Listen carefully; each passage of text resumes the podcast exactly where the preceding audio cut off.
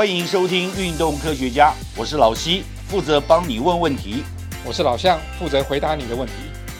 不管你爱不爱运动，人生就是离不开运动，但是运动离不开科学，所以运动科学家今天要讲，就上一次我们讲过运动留学高尔夫，我们今天延续话题，还是请了洪聪明老师还有江宇威选手一起来跟我们谈，如何透过江宇威的例子，我们来理解运动心理学的最新应用和对选手的实际效益。好不好？那我请老将，老将有一个特别的问题，你先提出来问问一位好了。好，因为我想很多人都会想知道，台湾有很多的选手也想要出国打球，是也想要出国念书。那在您这个过程中，当初怎么会到美国去念大学？那怎么会去到美国去打高尔夫？这个过程有没有什么值得跟大家分享的地方？等一下，我先问一个，对，曾雅妮是不是你的偶像？嗯，雅妮姐姐很优秀。那其实我的偶像是 Lydia c o 哦，那就很不一样哦。是那他跟你去美国有关系吗？呃没有关系，但没有没有真实上面的关系，但是我觉得带给我比较多是我心态上面的学习对象。是因为莉莉亚寇这位选手，她在十九岁的时候就登上球后了。那她其实，在过了几年之后，有一阵子的低潮期，但她最近还是，她虽然那一段低潮期还呃过了一一长，就是还蛮长的时间，但是她在那之后还是非常非常努力的，透过各方面的累积，让她自己慢慢在一步一步在登上那个宝座，对。所以我觉得这个是在我的心态上面，我必须要学习的对象。虽然他很早、非常早就已经戴上这个桂冠，但还是他还是持续努力中。是。那你选择美国是因为最高级的 LPGA 在美国吗？每个人都会有一个美国梦嘛，所以其实我刚开始，因为毕竟我们家是普通公务人员家庭，其实从来也没有想过要到美国申请奖学金到美国。因为在台湾，其实普遍大家听到的例子都是，到你如果要申请奖学金到美国去比赛，你必须在事前就寒暑假就先到美国去打比赛。那可能我们大家听到的寒暑假过去美国才两个月而已，家人其实就要负担大概五十几万台币。对，所以我从来其实从来都没有去过美国打比赛，在就是申请奖学金去美国之前，那那个时候也是因缘际会下，就是接触到了我的运动留学顾问公司，那他们其实是比较重视教育而不是利益的这个部分，对，所以就刚好有这个机会。那其实同时，我觉得要回复刚刚向教授刚刚提到的，就是。嗯，在台湾很多运动员会忽略了学业这个部分。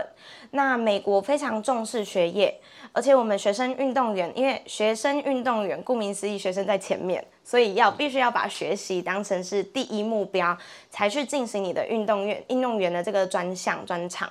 那美国那里其实有一个标准是，你的 GPA 就是我们说的学业成绩没有达标的话是不能出赛的。那这跟台湾的教育。比较不一样，因为其实说实在的，台湾的运动员，呃，基本上出路只有两个部分，你要么就是成为真的非常职业顶尖的运动员，不然就是走教职，对，当体育老师、体育教练之类的。那美国他们其实比较重视多元发展，就是美国那边的运动环境，它是一个非常广的领域，对，所以他们非常重视你学业跟球技跟运动这个部分的平衡。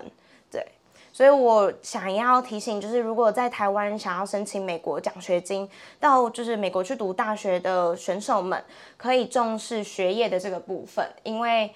呃，我很幸运是我的妈妈，其实一直以来都告诉我，高尔夫不是我的唯一，我必须要读书才有办法把路走更宽一点。对，所以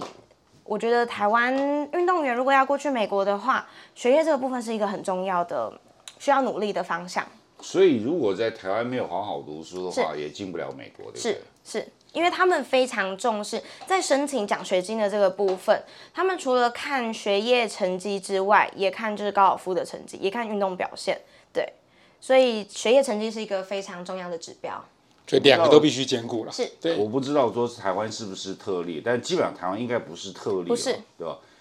我的意思是说。兼顾是常态了，全世界大部分国家都是兼顾了。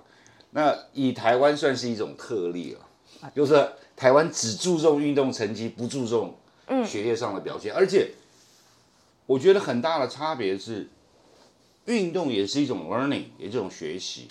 对你念书上课也是一种 learning，也是一种学习。你不能把它分成说哦，运动叫就是念书叫学习，运动就是叫苦练，这是一个两不同的概念。然后我发现亚洲国家比较倾向这样，对好像对，亚洲国家可能太重视这个竞技成绩了，哈，那就会有比较呃变通的做法。而且竞技后面有很多奖金，这个很重要。对，啊，不过你在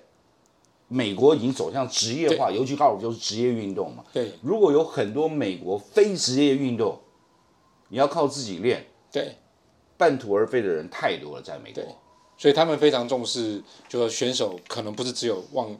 这个运动这条路发展，就运动生涯结束后，他必须有很多的其他途径可以走。那其实台湾现在最近也开始慢慢去思考这样的方向，所以我们的教育也开始在做一些调整，不见得说呃所有相关的运动选手未来都只能当体育老师啊，当教练，其实越来越多元了。因为事实上不是很多国家像台湾一样有体育系，对，因为体育系我是觉得一个很不正常的系啊。跟美国有体育系吗？没有哎、其实我们是属于校队，所以我们平常上课都还是要比较常规，就是跟一般的同学一起上课，跟普通生一起上课。那剩下的时间，比如说我们校校队会有固定的练球时间，那比赛我们就是以公假出去嘛。但是我觉得其实这相相同的，就是呃，需要让学生运动员兼顾学业，也必须要有这样的资源去辅助运动员。所以，像我们运动员只要去学校，就会有免费的家教，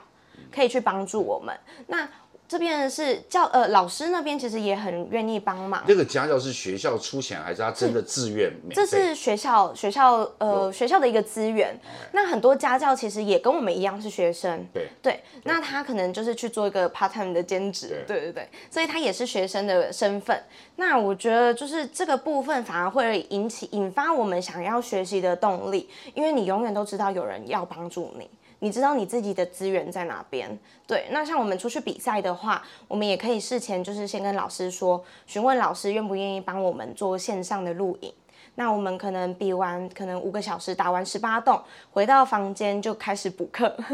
对，就是这个，我觉得是学生运动员的日常。虽然每个人当然二十四个小时，但是我们要怎么把我们的时间做到最大的效率？对那更辛苦啊，比一般 一般学生更辛苦啊。对你怎么克服呢？就是说打完十八洞，你累得要死呢，你回到宿舍，然后还要配合这个家教助教的时间，然后再去上课。所以其实美国的企业他们非常喜欢聘用学生运动员出来的大学生，因为我们需要读的跟普通生都是一样的，那我们就必须要花更多的精力，你学的还更多。对我们学的更多，要怎么去掌控自己的时间管理？对，那我觉得这个部分其实是呃累归累，但是需要给自己一点休息的时间，我觉得这很重要。因为我其实，在过去美国之前，我在台湾，我一直以来的观念就是行程要排得很满，这样才代表过得很充实，才才代表有效率。那其实我到美国之后，我学到一个很重要的部分是，这是算是自我学习啦，是你需要也留给自己空白的时间。因为不见得每一件事情都像你想象中的过得那么顺利，可能有一些计划多了一点时间需要再再进行，再跟人家协调。那这个空白的时间就很重要，不会让自己有点呃很焦虑，就是陷入一个焦虑状态，我怎么事情都没有办法完成。对，所以我觉得这个部分是到美国之后我自己的呃自我成长跟学习，就也必须要让自己有休息的时间。所以学生运动员学的比学生多，是也比运动员多。是，所以为什么企业都喜欢聘用学生运动员毕业的？对，这个在在其其实在欧美，在欧美非常多的运动员，学生运动员他们的功课是比一般的学生还要好，这在欧洲特别特别的的多。有我 有一次我请一个比利时的一个大学教授来台湾，他专他是专他是专门来做运动员的生涯哈生涯的准备、规划、发展这方面的研究。然后呢，他就他就就透露一个数字，就是在他的大学里面的学生运动员的毕业率，因为毕业率是一个学习表现的一个指标。我想这个在台湾哦，哎基本上不存在，没有学生有毕业率的问题，每个学生都可以毕业了。对，那那那那是因为就是在他们在国外他们是很是非常一板一眼的，就是你修这个修这门课，你需要学到什么地步，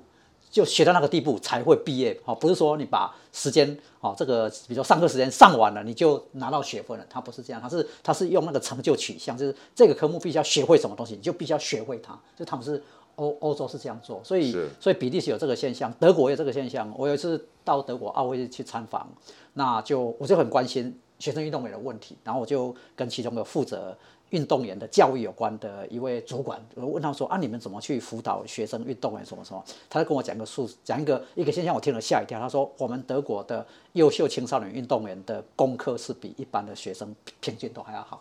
所以他们的学生运动员是在在学校的平均数里面是靠近右边的，好，靠近右边比较厉害的的的那一群人，啊这啊这些优秀运动员不是一般的，他是能够参加这个比如说啊这个欧洲的青少年的全欧洲比赛这种等级，或者全世界青少年能够在那个青少年等级里面能够拿到成绩的这些人才他们才叫被列为叫做优秀运动员。所以不是一般的我们所讲那个比较低等级，是高等级的，所以高等级还能够这样子。这次东京奥运就有一个很有趣的例子，就是奥地利的一位女的数学博士，嗯。去参加自由车竞赛，就拿到第一名，对，就赢第二名。原本以为那个第二名会是荷兰的选手，会是拿金牌的嗯，他也以为他是金牌，对，就可是那位奥地利的数学家因为他太太太前面了，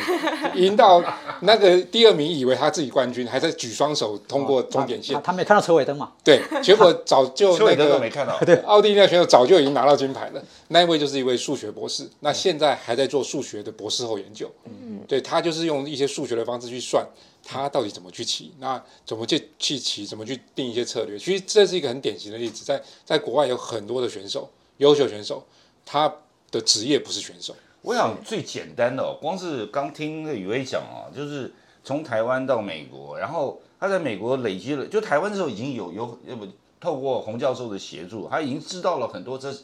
这个运用心理学十大模组的运用，对不对？再加上他有很强的学习动机，然后再加上他写日记那种表现出来的个人纪律，嗯，对我想光是这两个就已经很强了，就比绝大部分的大学生还要强。对，这个自自律性高哈，自律性高是优秀运动员的通常可以培养的特征啊啊，所以这个是这种自律性高，如果再加上学习力很强的话，把这样的这两个特质放到任何一个岗位上面去，即使是本来不会的，他都在经过一段时间之后，他就可以在岗位上可以学习到很好。所以为什么在企业界里面他们会喜欢？其实其实这个对岸大陆他们也有一些这个现象，像上海，像上海市他们也有一个 program，就是来协助上海市的优秀运动员，这个大学毕业之后进到企业界去，然后他们有有一个数字，就是这些这些人到企业界去之后呢，他们的表现都在别一般的一般的职工的的这个这个表现呢都还要好，能够在更短时间里面能够爬到更高的位置。抗压性哎，所以所以 所以这种纪律的哈、体力的、各方面这些这些能力，都是可以在他们这个岗位上都会有很好。其实我就跟他爸跟他爸爸妈妈讲说，这个囡仔你免烦恼啊，啊，这小孩子你不用担心了，因为他就是一定会往会会往他再继续成长。洪老师还会继续辅导。哎，我们就是继续保持保持保持联系嘛，哈，然后然后如果要鼓励他的话，我觉得就是他其实他现在已经在做的这个事情，就是这个我们说己利而利人嘛，哈，就是说自己已经很厉害了，哈，自己已经做了很多成功，所以他今天来也是鼓励台湾的台湾的想要打球的这个高尔夫球选手，要怎么样去能够这个学生运动员能够运动课业兼备，哈，然后去鼓励别人，然后把他去把他这些成功的这些这些这些典范跟他成功的方法，能跟更多人分享。所以我觉得未来宇威的这个发展有可能会是一个自己往上爬的同时，会影响很多人，把很多更多人把他一起拉上来，让更多的更大群群体都能够从打高尔夫、从运动当中能够成就自己、练就自己更强的能力，去面对人生，变成是一个很有成就的人。啊，这是我觉得我对他的鼓励。嗯谢谢教授。老赵，你觉得你看到 江宇威选手给你最大的印象是什么？我觉得他就是能够把这个学生运动员这一个角色发扮演的非常好的，因为其实这个部分很困难的，因为大部分人能够把学生扮演好就不错了，能够把运动员扮演好，在台湾也算是不错了。那同时要兼顾，其实真的不容易。那因为有在台湾读书，又在美国读书，那这样不同的环境，可能可以让雨薇更了解说，其实怎么去兼顾这样的角色，那未来的发展应该就会更好了。对。嗯，我想我们也是一样同样的心心态了。对，啊、就是希望祝福江以威将来有更好的发展，谢谢也希望你未来一步一步的成功，能够带领台湾更多的这些学生哦，走向不一定是一定要去美国啊，但是走向成为一个像洪老师讲的正向发展的学生运动员，然后使台湾的运动啊这个成绩很好，这个竞技成绩很好。但是每一个运动员个人未来的生涯发展也很好，对我想这是一个很大的宏愿。是，但是我们今天的宏愿发在从江以威开始也蛮了不起的。对，谢谢。希望今天运动科学家能帮到你。若有不明之处或错过的要点，请再听一次。也欢迎上运动科学网查询或者提出你的疑问和意见。在这里，老西跟老向祝你运动快乐，科学聪明，天下太平。拜拜拜拜。